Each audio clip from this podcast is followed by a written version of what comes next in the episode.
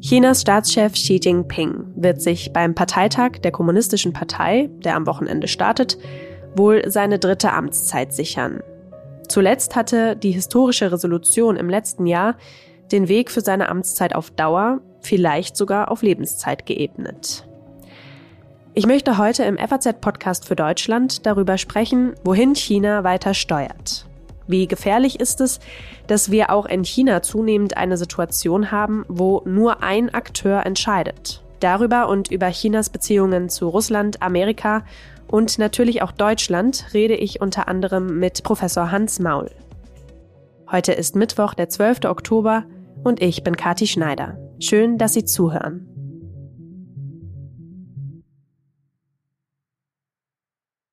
An diesem Sonntag, den 16. Oktober, startet in China die wichtigste politische Veranstaltung seit fünf Jahren, der Parteitag der Kommunistischen Partei. Bei dem will und wird sich wahrscheinlich auch Xi Jinping seine dritte Amtszeit sichern. Das wäre übrigens das erste Mal seit Landesvater Mao Zedong, dass ein Parteichef mehr als zwei Perioden im Amt bleiben wird. Darüber möchte ich jetzt mit meiner Kollegin Friederike Böge sprechen. Sie ist unsere Korrespondentin für China mit Sitz in Peking. Hallo, Frau Böge. Hallo, Frau Schneider. Frau Böge, es ist ja eigentlich schon sicher, dass sich Xi Jinping eine weitere Amtszeit sichert, oder? Ja, das, das kann man als sicher annehmen, ja. Also, äh, dass er eine dritte Amtszeit anstrebt, das, das wissen wir eigentlich schon seit 2018. In dem Jahr hat er äh, die Verfassung ändern lassen, um die Amtszeitbegrenzung für die Position als Staatschef streichen zu lassen. Das ist nicht mhm. identisch mit seiner dritten Amtszeit als Parteichef, aber daraus konnte man schon schließen, dass er eben nicht vorhat, wie ursprünglich angenommen, nach zwei Amtszeiten abzutreten. Man geht jetzt auch davon aus, dass bei diesem Parteitag höchstwahrscheinlich kein Nachfolger präsentiert wird und daraus kann man schließen, dass er eben vorhat, noch länger als die nächsten fünf Jahre im Amt zu bleiben. Mhm. Können Sie uns mal erklären, wie dieser Parteitag, der ja am Sonntag startet und dann eine Woche andauert, ähm, eigentlich abläuft? Am Sonntag hält Xi Jinping seinen, seine große Rede, den sogenannten Arbeitsbericht. Und aus dem Arbeitsbericht wird man dann Rückschlüsse ziehen können oder erste Hinweise erkennen können über seinen künftigen Kurs. Da werden äh, viele Leute sehr genau hinhören und versuchen zwischen den Zeilen zu lesen, was da zu erwarten ist, vor allem in der Wirtschaftspolitik. Insgesamt muss man sich klar machen, dass bei, dass bei diesem Parteitag eigentlich nichts mehr entschieden wird. Also die, die Beschlüsse, die mhm. sind alle in den vergangenen Monaten gefällt worden und wer die äh, Beschlüsse gefällt hat, ist geheim. Besonders relevant also nach der Bestätigung Xi Jinpings für seine dritte Amtszeit, ist die Frage, wer neu in den äh, Ständigen Ausschuss des Politbüros aufsteigt. Daraus wird man erkennen können, wer im März neuer Ministerpräsident wird. Mhm. Und eine Frage, die sich alle stellen, ist, inwieweit äh, Xi Jinping künftig nur noch von Ja-Sagern umgeben sein wird oder ob es da zum Beispiel einen Ministerpräsident geben wird, der über eine relativ autonome Machtbasis verfügt und der vielleicht wagen kann, Xi Jinping auch mal zu widersprechen und ihn auf Fehlentwicklungen hinzuweisen. Es ist aber umstritten, ob das nach zehn Jahren Xi Jinping überhaupt mhm. noch denkbar ist, dass jemand, dass es jemanden gibt, der jenseits seines ein, eigenen Einflusses steht. Mhm. Also falls er vor allem loyale Gefährten ähm, in die Ämter hebt, die Xi Jinping, wie Sie gerade schon gesagt haben, in allem zustimmen, wäre das ja auch ein schlechtes Zeichen für den Westen, für uns, oder? Also das wäre vielleicht schlecht für uns, aber es wäre vor allem schlecht für China, wenn Xi Jinping eben ein so unangefochtener Alleinherrscher ist, dass er umgeben ist von Menschen, die nicht mehr ähm, in der Lage sind, ihm zu widersprechen und dadurch auch mhm. äh, nicht mehr korrigieren können, wenn bestimmte politische Entscheidungen sehr äh, negative Folgen haben für China und für die Welt. Äh, weil man mhm. eben davon ausgehen muss, dass Xi Jinping eben auch nur noch sehr selektiv Informationen bekommt. Also dass nur wenige Leute sich überhaupt trauen, ihn äh, über das genaue Bild äh, der Realität in Kenntnis zu setzen. Insgesamt wäre es Wunschdenken, wenn man jetzt glauben würde, dass da Personen befördert werden könnten, die irgendwie grundsätzlich mit Xis Politik nicht einverstanden sind. Wie steht es denn um die Unzufriedenheit innerhalb der Bevölkerung, die ja doch durch die No-Covid-Politik und die Wirtschaftseinbußen immer weiter gewachsen ist oder noch wächst. Ähm, und die chinesische Regierung zieht ja ihre Legitimität aus dem Wirtschaftswachstum und dem Versprechen, dass es der Bevölkerung ja immer besser geht oder gehen soll. Könnte das der kommunistischen Partei irgendwie gefährlich werden? Also es gibt hier eine sehr große Unzufriedenheit mit der äh, Null-Covid-Strategie, die nun mittlerweile Millionen von Menschen beeinträchtigt. Äh, für dieses Jahr ist nur noch ein, ein Wirtschaftswachstum von weniger als drei Prozent prognostiziert. Mhm. Das spüren hier alle Menschen und gleichzeitig äh, hat die Führung gerade heute nochmal signalisiert, dass die Null-Covid-Strategie nicht aufgegeben wird. Das wird im Internet sehr negativ kommentiert. Aber der chinesische Machtapparat hat so viel Kontrolle über das öffentliche Leben hier, dass das der Partei in keinster Weise gefährlich werden kann, jedenfalls zum jetzigen Zeitpunkt. Also durch die Corona-Krise ist jetzt, sind jetzt andere äh, äh Probleme auch an die Oberfläche gespült worden. Im Moment äh, sehr akut äh, haben wir hier eine Immobilienkrise um, um zu verstehen, wie gefährlich diese Immobilienkrise für äh, China ist, muss man wissen, dass der Immobilienmarkt mehr als ein Viertel zum Bruttoinlandsprodukt beiträgt. Das heißt, es gibt immer mehr Stimmen von Ökonomen, die sagen, dass das Wirtschaftsmodell Chinas an seine Grenzen stößt und dass Wachstumsraten, wie wir sie in der Vergangenheit hatten, äh, auf absehbare Zeit nicht mehr erreichbar sind. Mhm. Äh, das führt natürlich dazu, dass die Legitimationsbasis, von der Sie gesprochen haben, zunehmend schwindet und dass die Partei eben alternative Legitimationsquellen finden muss. Und das ist vor allem der Nationalismus.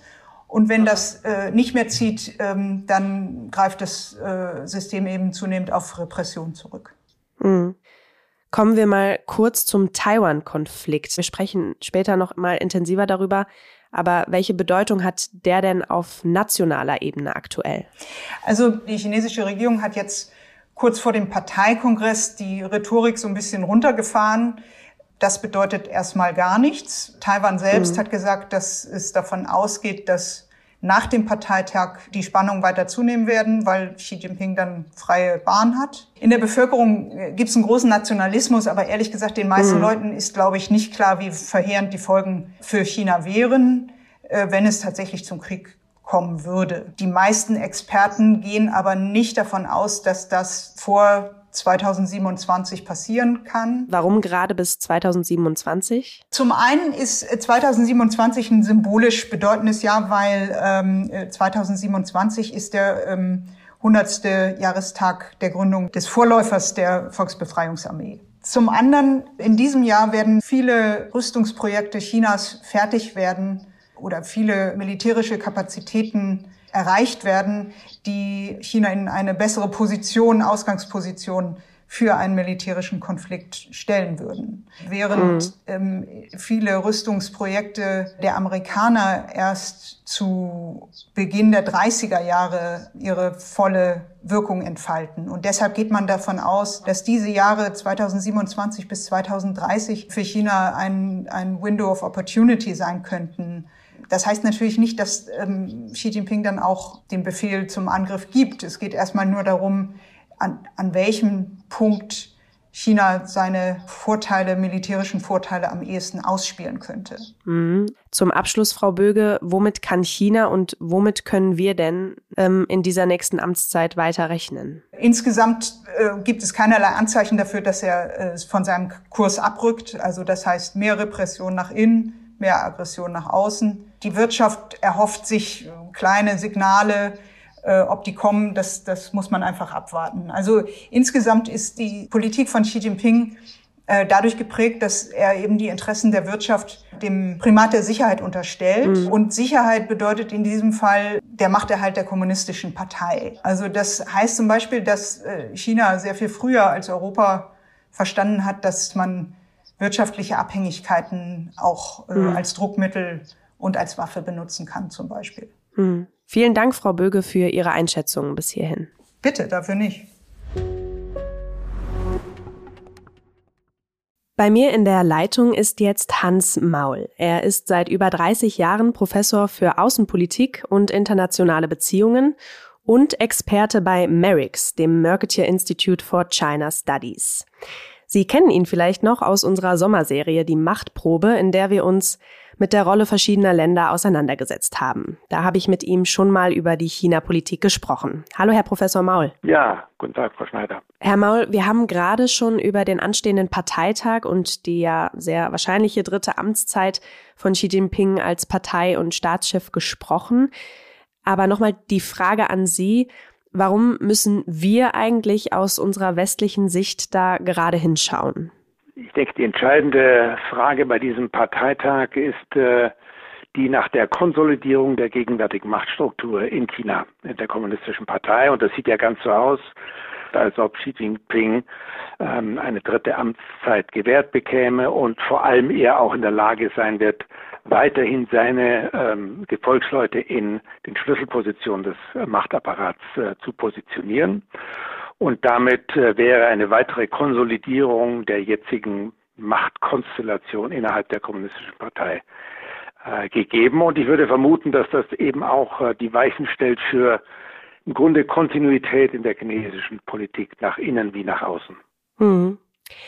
Wir erleben ja gerade mit Russland, wie gefährlich wirtschaftliche Abhängigkeiten sein können. Friederike Böge, unsere Korrespondentin, hat das vorhin auch schon angesprochen.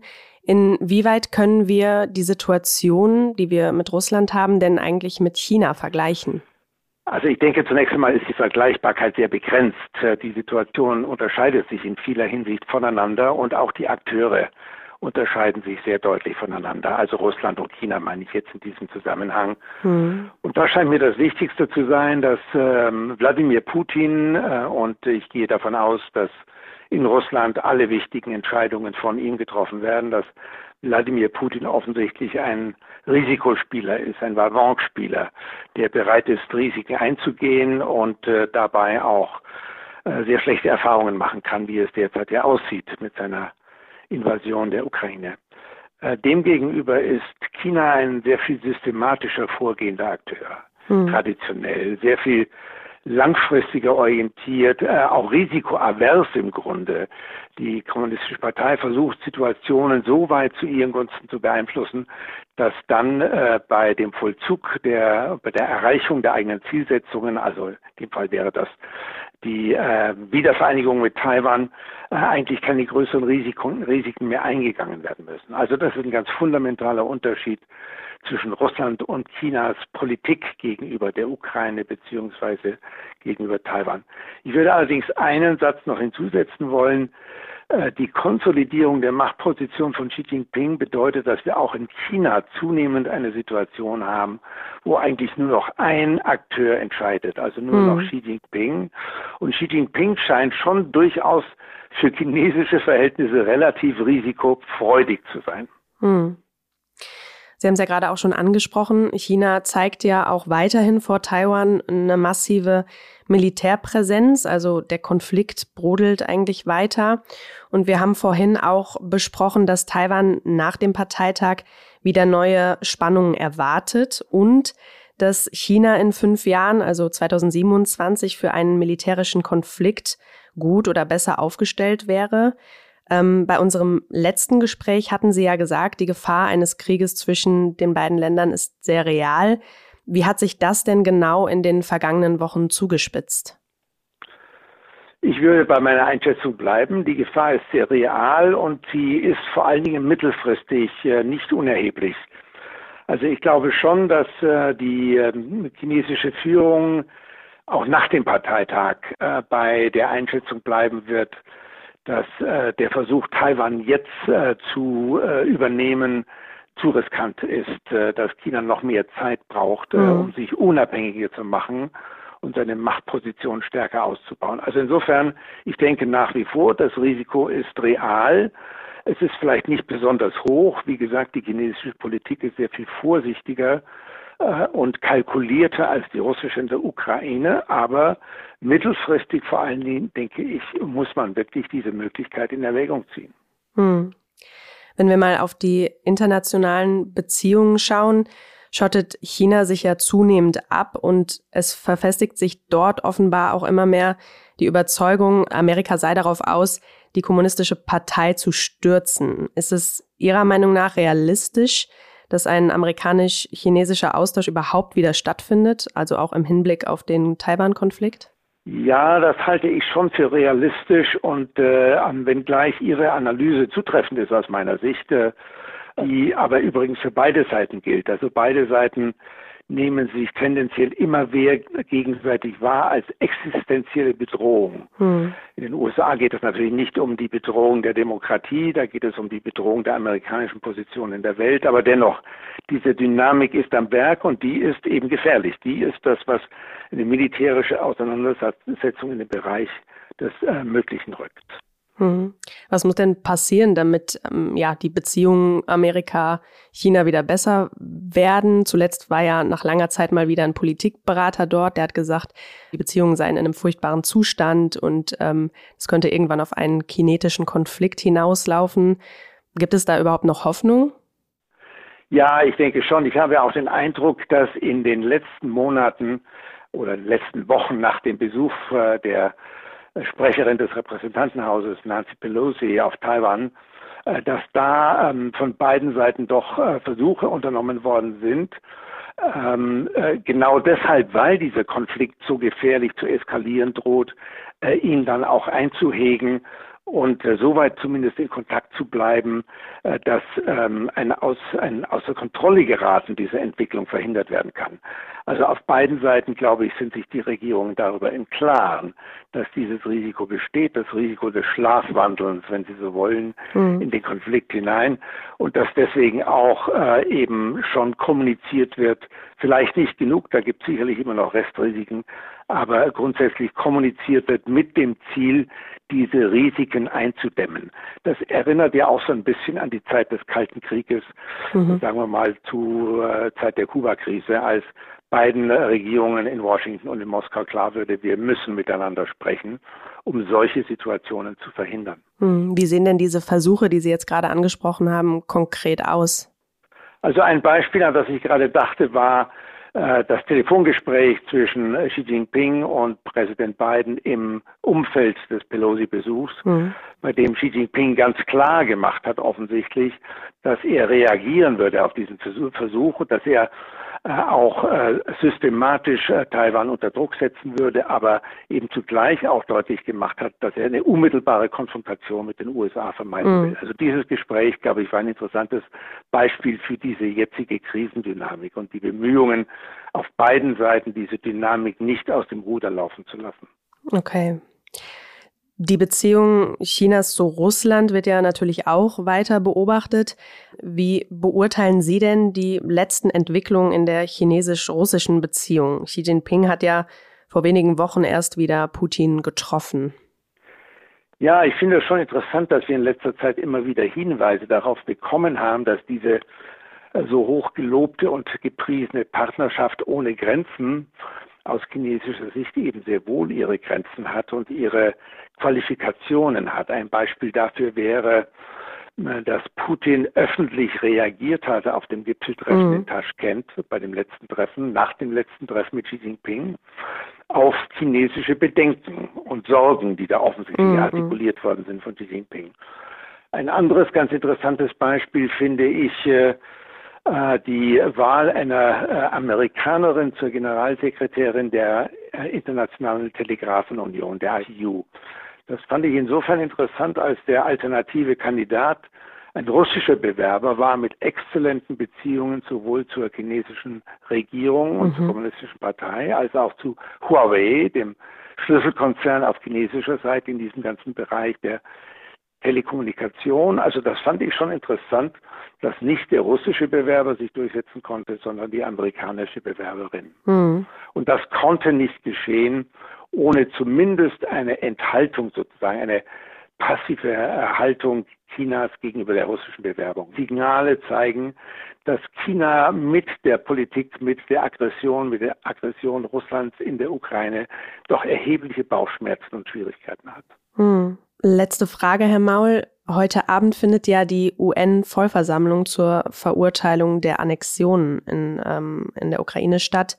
Können Sie schon sagen, ob China dagegen stimmen oder sich enthalten wird? Also meine Vermutung wäre, dass es auch hier wieder zu einer Enthaltung kommen wird.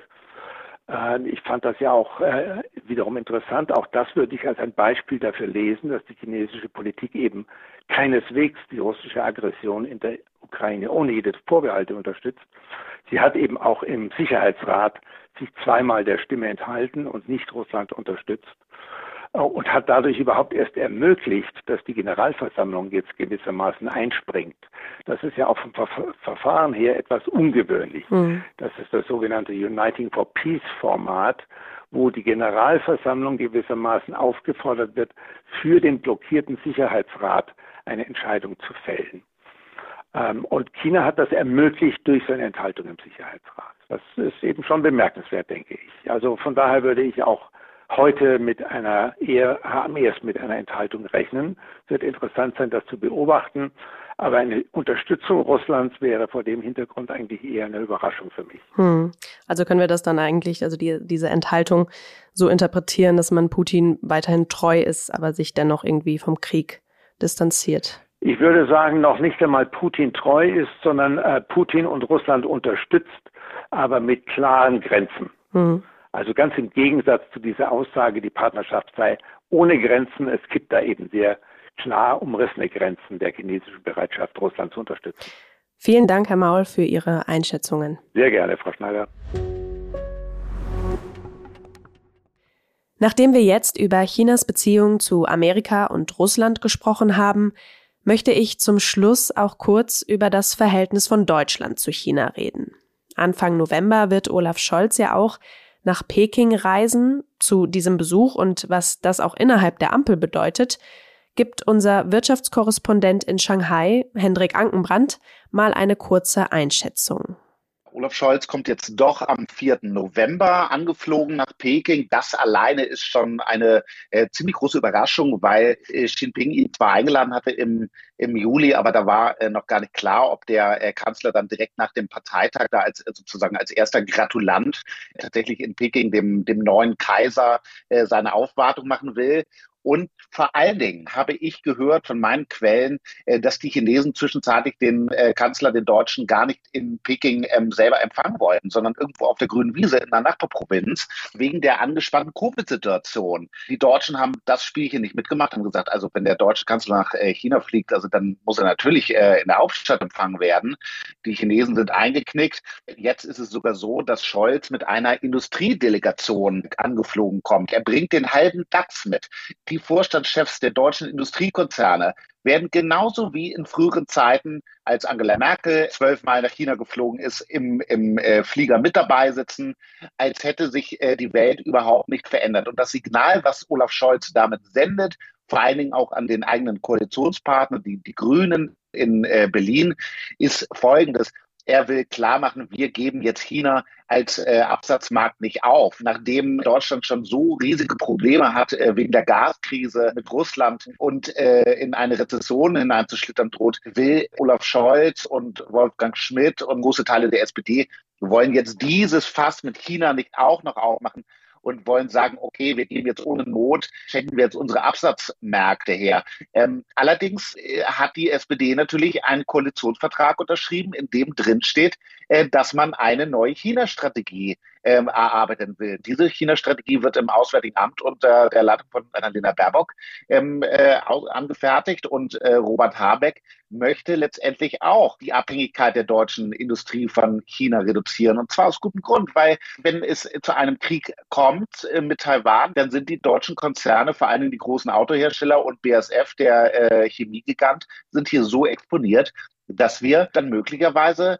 Massenarbeitslosigkeit in Wolfsburg, in Stuttgart und München und Ludwigshafen haben, wenn die äh, Gewinne, die man in China erzielt, nicht mehr nach Deutschland überwiesen werden. Olaf Scholz reist nach China, als hätte sich die Welt nicht verändert. Vor ein paar Wochen erst hat Wirtschaftsminister Habeck nochmal gesagt, die Naivität gegenüber China ist vorbei und das darf ich auch für die deutsche Bundesregierung sagen, auch für Deutschland. Die Zeit, wo man gesagt hat, Handel no matter what, egal wie die sozialen oder die humanitären Standards sind. Das ist der Sinn von allen Beziehungen. Die sollten wir uns äh, nicht mehr erlauben. Das heißt, wir werden auch gegenüber China, über Europa eine robustere Handelspolitik aufstellen. Bei mir in der Leitung ist jetzt Thorsten Benner. Er ist Politikwissenschaftler und Mitbegründer des Global Public Policy Institutes, einem Think Tank in Berlin. Mit ihm möchte ich jetzt über Deutschlands wirtschaftliche Abhängigkeit von China sprechen. Hallo, Herr Benner. Hallo, grüße Sie. Herr Benner, unser Wirtschaftskorrespondent in China hat gerade gesagt, das Signal, das Olaf Scholz mit dem anstehenden Besuch in Peking senden will, ist, dass Deutschland China als Absatzmarkt keinesfalls aufgeben will. Wie beurteilen Sie denn seinen Besuch? Naja, äh, Olaf Scholz hätte ja eigentlich die Chance gehabt, falls er ohne Wirtschaftsdelegation gereist wäre und sich europäisch vorher abgestimmt hätte, mit äh, seiner Reise ein klares Signal an Xi Jinping zu, zu senden, hätte schwierige Themen, Taiwan, äh, die chinesischen Sanktionen gegen Litauen ansprechen können, gleichzeitig über die Klimakrise, die ja ein potenziell äh, Feld der Kooperation zwischen China und Europa sein sollte, sprechen können. Und da wäre es ein runder Besuch gewesen. Die Tatsache jetzt, äh, dass er überlegt, eine Wirtschaftsdelegation mitzunehmen, ist fatal aus meiner Sicht, weil sollte Scholz mit äh, dem BASF-Chef Brudermüller, den Volkswagens dieser Welt gesehen werden. Das sind alles Unternehmen, die schon ein Klumpenrisiko China eingegangen sind. Äh, und da sollte die deutsche Regierung nicht das noch politisch äh, unterstützen und begleiten, sondern wir sollten ja eher das Merkmal auf Diversifizierung legen. Hm. Ja, China ist ja nach wie vor unser wichtigster Handelspartner. Vielleicht können Sie uns kurz nochmal erklären, wie abhängig sind wir eigentlich von China? Es gibt punktuelle Abhängigkeiten, die uns große Sorgen machen sollten. Das sind einerseits äh, die Abhängigkeiten von großen deutschen Unternehmen, Volkswagen, Daimler, BMW, jetzt zunehmend auch äh, BASF, die sich sehr stark abhängig machen wollen und gemacht haben schon vom chinesischen, vom chinesischen Markt. Und gleichzeitig sind wir bei medizinischen Produkten, bei bestimmten Rohstoffen, die, die wir auch brauchen, zum Beispiel für erneuerbare Energien, äh, bei industriellen Vor- und Zwischenprodukten teilweise zu 90 Prozent äh, abhängig von China. Wir haben es letztes Jahr im November gesehen oder im Oktober bei so einem banalen äh, Rohstoff äh, wie Magnesium, äh, der für uns, bei uns für die Aluminiumproduktion wahnsinnig wichtig ist. Äh, da hat China das nicht aus böser Absicht, sondern weil sie nicht genügend Energie für die Produktion hatten, äh, nicht geliefert oder die Lieferung reduziert. Das hat uns schon riesige Probleme gemacht. Mhm. Und äh, wir müssen eben diese punktuellen Abhängigkeiten, die wir haben, in, mit einem Stresstest sozusagen erstmal genau, genau eruieren und dann Maßnahmen ergreifen, um die größten Abhängigkeiten zu reduzieren. Hm. Die Ampelparteien hatten ja schon im Koalitionsvertrag vereinbart, ähm, mit einer neuen China-Strategie zu reagieren, nachdem sich China nach Russlands Angriff auf die Ukraine an dessen Seite gestellt hat. Sie fordern ja, dass die Abhängigkeit ähm, ja stufenweise reduziert werden soll. Wie stellen Sie sich das denn genau vor? Anfangen sollten wir mit diesem Stresstest, wo man sagt, äh, was passiert, weil wir müssen ja das komplette Ausfallrisiko einkalkulieren, äh, weil es könnte ja zu einem Krieg äh, zwischen China und den USA über Taiwan kommen und dann wäre komplett alle deutschen Investitionen in China verloren und auch der Handel wäre fast auf, auf Null. Mhm. Wie könnten wir damit umgehen? So, und wo da die größten Abhängigkeiten sind, da muss man als erstes rangehen? Und die Antwort ist natürlich erstens, äh, dass Deutschland politisch, wir haben ja ein ökonomisches System auch aus guten Gründen, wo die Regierung Unternehmen nicht normalerweise nicht vorschreibt, wo sie Investitionen machen sollten oder woher sie Rohstoffe beziehen sollten. Aber da ist es eben wichtig, die richtigen Anreize von Seiten der Regierung zu setzen. Äh, das heißt, das Risiko für China-Investitionen sollte komplett an die Unternehmen zurückgegeben werden. Das heißt einerseits keine Investitionsgarantien mehr für China-Investitionen, andererseits keine politisch flankierenden Maßnahmen mehr, also keine Wirtschaftsdelegation hm. und äh, nicht die Versicherung, wenn der VW-Chef dann schon im Kanzleramt anruft, dass wir dann unsere Interessen nicht gegenüber China vertreten, nur weil wir Angst haben, wie es Angela Merkel bei 5G und Huawei hatte, dass äh, deutschen Unternehmen dort etwas passiert. Also erstmal der erste Schritt wäre, das Risiko zurückzugeben an die äh, äh, Unternehmen. Und das zweite ist dann konkrete Anreize zu Diversifizierung, äh, dass man andere Märkte erschließt. Das ist natürlich ein schwierige, äh, schwieriges äh, mhm. Unterfangen. Wenn es einfach wäre, hätten es deutsche Unternehmen schon längst getan. Aber dass man eben die staatliche, die regierungsseitige Energie daran investiert, äh, deutschen Unternehmen zu helfen, in Indien, Vietnam, andere Märkte in Lateinamerika und gleichzeitig diese Märkte auch zu erschließen als alternative Quellen für Rohstoffe und industrielle Vor- und Zwischenprodukte und gleichzeitig Unternehmen zu verpflichten, dass sie ihre Quellen für Rohstoffe und industrielle Vor- und Zwischenprodukte auch diversifizieren und nicht mehr klar, äh, zu stark Abhängigkeiten von China haben. Okay. Vielen Dank, Herr Benner. Gerne.